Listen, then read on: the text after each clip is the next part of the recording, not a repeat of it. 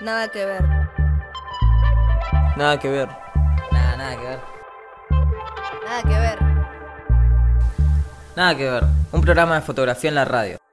Subcop. En Eso que falta. Buenas tardes. Bueno, aquí estamos de nuevo para otro programa de Nada que ver, la columna de Sube en Eso que falta. Soy Nicolás Pustomis. Vengo a contarles de qué vamos a hablar hoy. En general, nos tomamos unos días para elegir el tema, pensar en algún autor que nos ayude a desarrollar la temática escogida.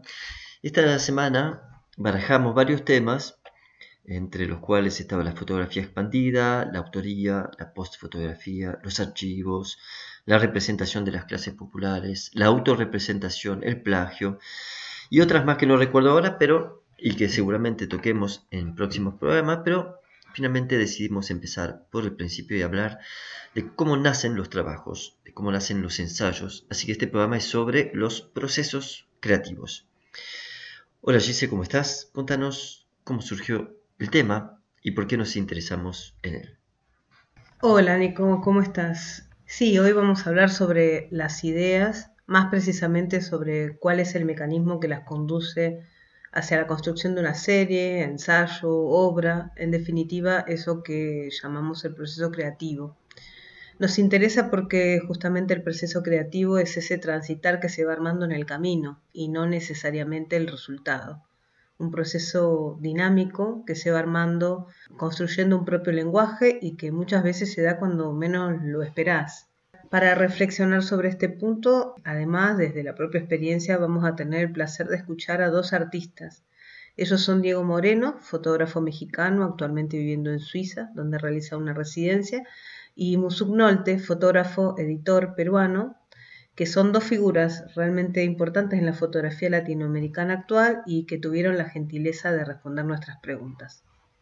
Bueno, un verdadero lujo. Vamos con la primera pregunta. Eh, nos interesaba confrontar un poco estos dos autores porque tienen estilos distintos y modos de construir sus ensayos un poco diferentes.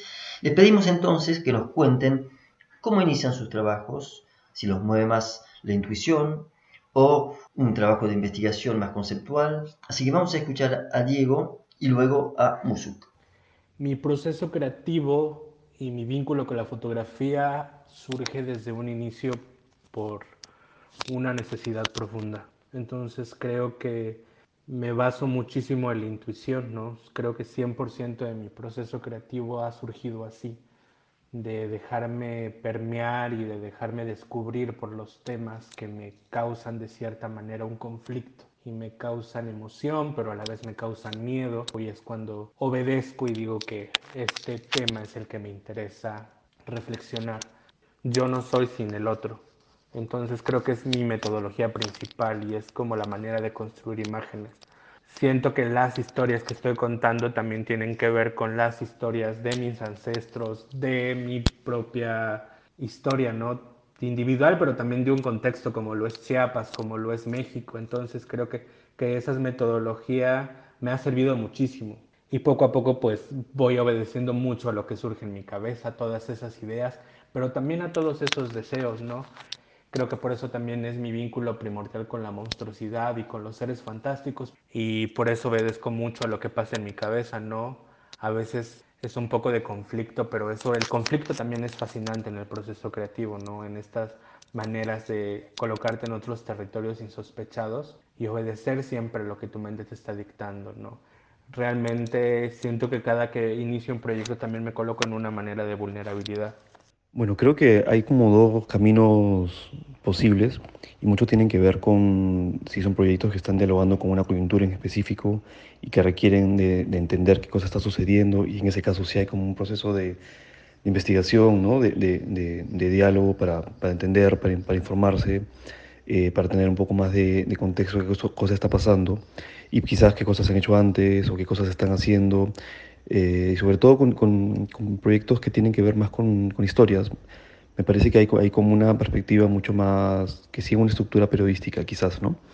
Pero por otro lado están los proyectos donde uno se guía más por la intuición y hay como una especie de necesidad, pulsión, ¿no? de, de urgencia, ¿no? De, de, de, querer como transformar en imagen algo que está en, el imaginario, en, en, la cabeza. Y quizás ahí sí es un proceso mucho más automatizado, ¿no? Como que no hay, no hay tanto una reflexión a la hora de cómo hacer, sino más bien es esta, dejar este espacio ¿no? para la, libertad, para permitirse ¿no? Eh, que te sorprenda un poco la situación ¿no? y, estar un poco más en, diálogo con la incertidumbre de cómo se va a transformar esa imagen. ¿no? De hecho, una de, de las partes más digamos, bonitas del proceso fotográfico es este, está justamente por tomar la imagen y la, y revisas. ¿no? Creo que hay algo muy interesante ahí de trasladar esto que está en el espacio mental al físico y, en el físico vuelve al espacio mental y ahí se genera un diálogo donde quizás es difícil, digamos, de explicarlo, ¿no? Pero hay como una, una cuestión de satisfacción de haberlo concretado de, de, esa manera. Y en ese caso creo que sí es un proceso mucho más libre y, interesante y donde uno se siente con, con más, bueno, nuevamente, ¿no? Li libertad creativa, ¿no? Sin, sin tener como una, una presión, ¿no? Y una y un deber también, ¿no? De, tener que estar dialogando con una coyuntura, con una problemática que involucra a una comunidad donde quizás uno no, puede tomarse estas libertades. El proceso creativo empieza entonces con una interrogación, con una duda, una inquietud o tal vez con la intuición de que algo puede llegar a ser interesante. Las preguntas y la organización o el método vienen después. Los dos invitados que presentamos eh, tienen maneras muy distintas de abordar un ensayo y de organizar su trabajo. Siento que igual en ambos casos la entrega es la misma, pero difiere quizás el modo de estructurar esa búsqueda y cuál puede ser también el método escogido, porque al fin y al cabo el material que se utiliza es casi el mismo. Un trabajo tiene que atravesar el autor, lo tiene que interpelar de manera directa. Exactamente, se trata de seguir un propio deseo y, trazar un camino prendiendo un motor de búsqueda. Descubrir, mezclar, masticar y examinar ahí qué habilidades están en nuestros intereses como parte de una ejercitación. En relación a esto, otras de las preguntas que les hicimos a, Diego y a Musuk tienen que ver con esto, en relación al azar, a los obstáculos, a los giros que pueden darse en este plan. Vamos a escuchar a ver qué nos cuentan.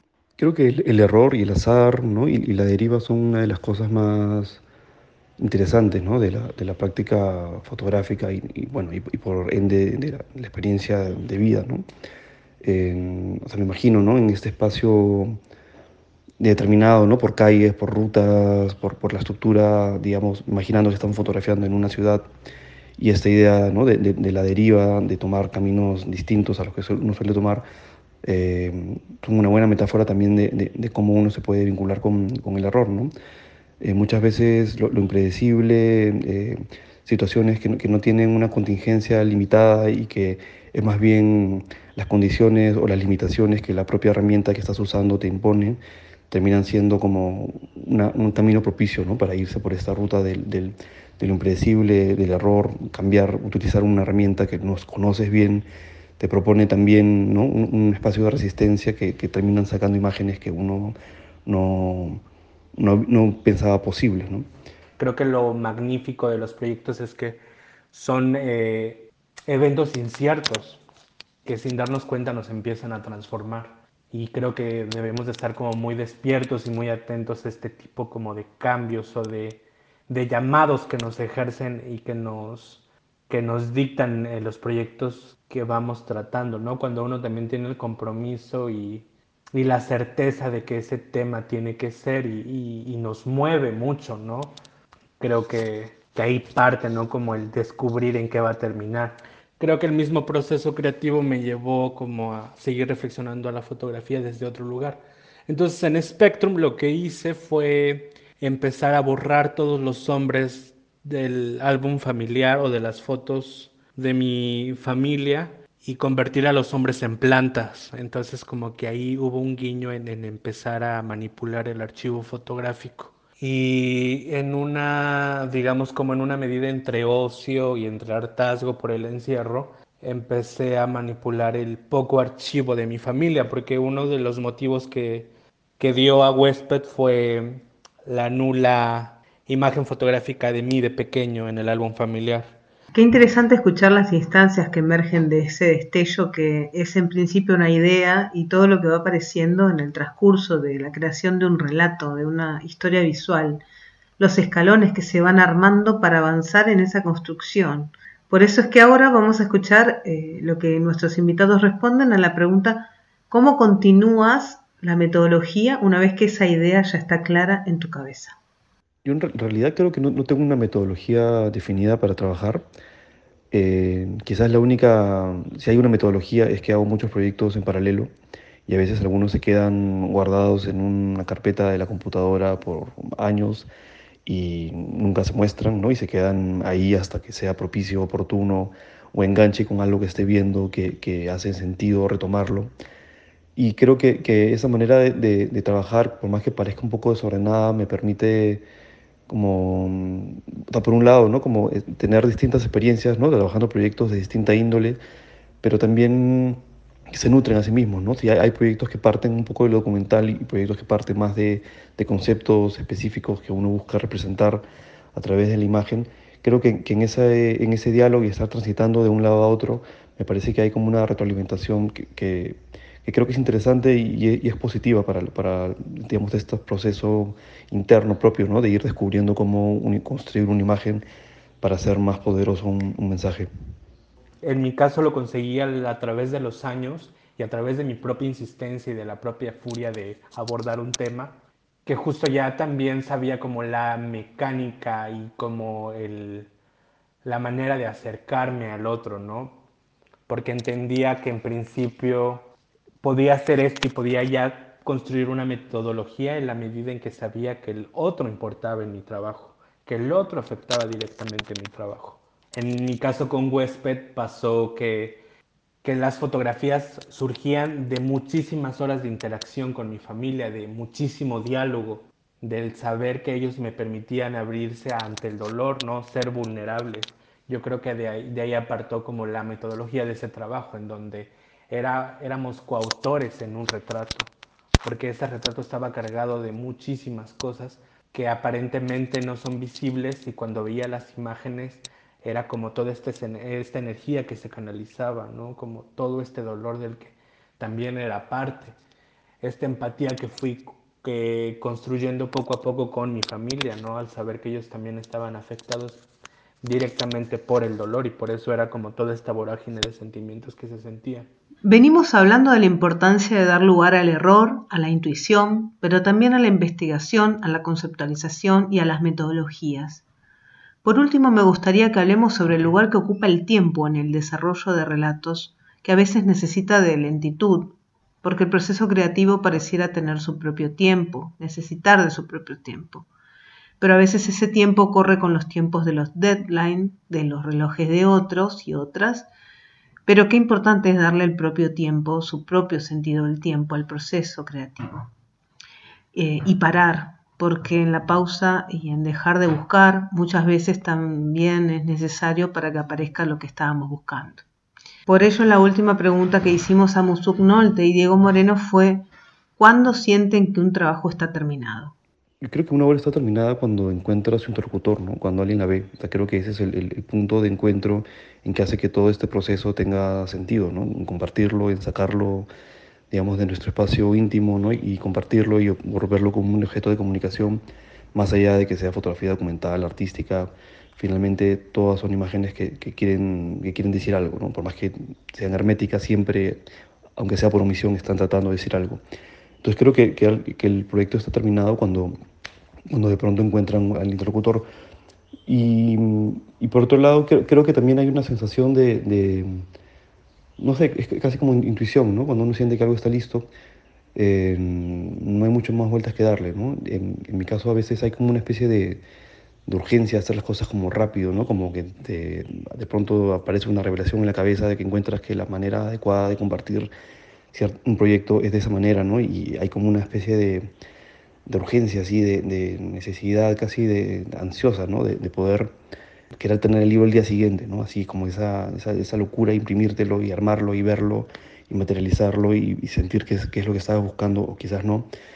En, en, mi caso se da así, ¿no? Como esa especie de, de, de pico, ¿no? De, energía creativa, eh, y porque después siento que me disperso y que me, me, voy a otra cosa y trato de aprovechar esos como impulsos, ¿no? Que de pronto a veces aparecen. Que yo tenía la duda todo el tiempo, por ejemplo, Huésped duró 10 años, ¿no? ocho años de producir fotografías y dos años de editar un libro. Y creo que han pasado como hechos también. Creo que obedezco mucho también al destino y a lo que se manifiesta en ese momento. Por ejemplo, Huésped terminó cuando mi cámara se rompió en el terremoto del 2017 en Chiapas. Creo que fue una señal también de parar y de saber que tenía que hacer un corte en muchos sentidos en mi vida. Y creo que también es lo mágico también cuando uno está moviendo muchísima energía de muchísimos lugares. Creo que todo se conjunta, que son como pequeñas pistas que tenemos que también estar como muy despiertos y creo que fue como algo que me ayudó a entender que tenía que parar de una u otra manera, ¿no? Y que también mi mirada se tenía que tranquilizar un poco para mirar hacia adentro, pero ya desde otra manera, desde otra perspectiva. Y creo que a lo largo de mis proyectos nunca termina, ¿no? Como, como la necesidad de hablar de ciertos tópicos, realmente creo que los temas van evolucionando. ¿no? Muy bien, bueno, fue muy interesante escuchar a estos dos autores contar de sus respectivas maneras de trabajar y de crear. Fue un poco como meterse en la cocina de sus ensayos, como decimos aquí en Argentina. Y bueno, invitamos a los oyentes a que los conozcan, que los busquen en las redes, que visiten sus páginas para conocer un poco el resultado también de los trabajos que contaron hoy. Así que sin más, les dejamos con una banda de rock muy querida, un grupo que lleva más de 20 años haciendo música, que justamente logró esa longevidad porque tuvieron la capacidad de recorrer caminos nuevos, caminos distintos en su carrera y que supieron reinventarse con los años y prueba de ello esta canción medio funky de las Manuel Filippi llamada El Rey de la Autocrítica. Así que gracias Diego Moreno, gracias Musuk Norte, gracias por escucharnos, hasta la próxima. Chao, hasta la próxima. Muchas gracias por estar ahí.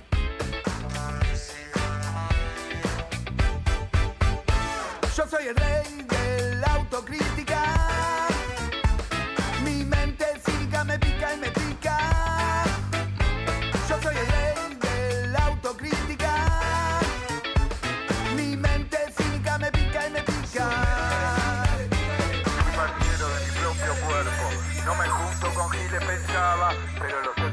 pelotudo. Berretines en un viejo que dan para el culo. ¿Qué querés que opine si lo veo? Fui muchas veces aburrido, me la agarro conmigo. No me gusta ni cómo tengo el ombligo. Después de hacer canciones forra de paja, de droga, de minas en bola, agarré para el lado la poesía social. Una cosa es canciones, relatar revoluciones y otra cosa es militar, volantear, piquetear, mantener una reunión con contacto semanal, pero eso al tipo no le da. Por estar con mi familia buen papá, pero yo me la paso yendo a pescar y me olvido de comprar pescado. Y a la semana vuelvo a casa, todo mamado, eso sí, nunca engaño a mi mujer. No tengo amante, con lo que me gusta hacer alarde, no sé qué haría si se me pararon,